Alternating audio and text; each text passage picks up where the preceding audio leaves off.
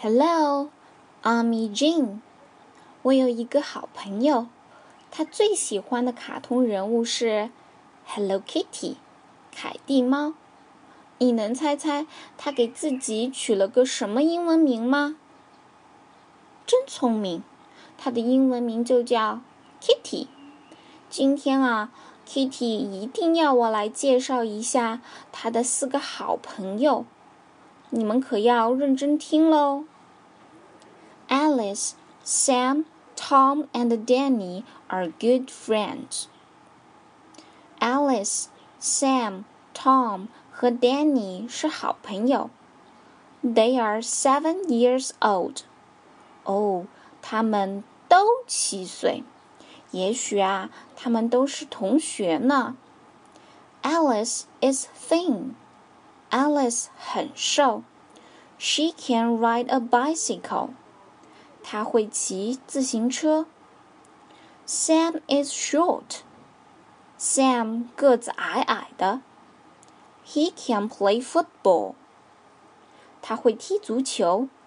So who can play football? Sam. Sam can play football. 已经老师相信， 只要 Sam 多踢球、多运动，一定会长高的。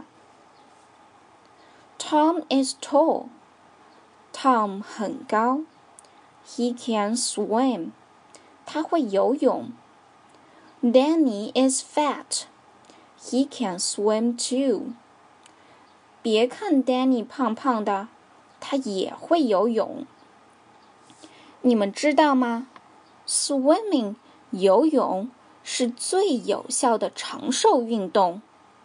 在炎热的夏季，穿上泳衣，来到泳池边，约上几个小伙伴，大胆地跳进泳池里，随心所欲地拍出浪花来，真是开心啊！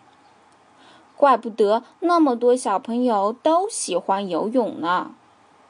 Can you swim too？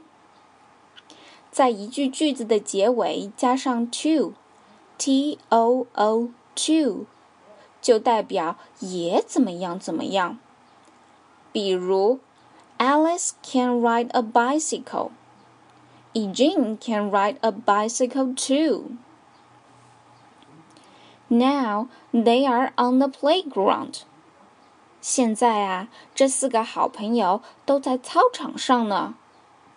Playground 操场是一个复合名词，它是。play 和 ground 这两个词组合而成的。ground，g r o u n d ground，地面的意思。跟我念，ow ow ground ground playground playground，在操场上，我们可以说 on the playground。on the playground. Eugene can skip a rope on the playground. What can you do on the playground? Okay, it's time to say goodbye. See you.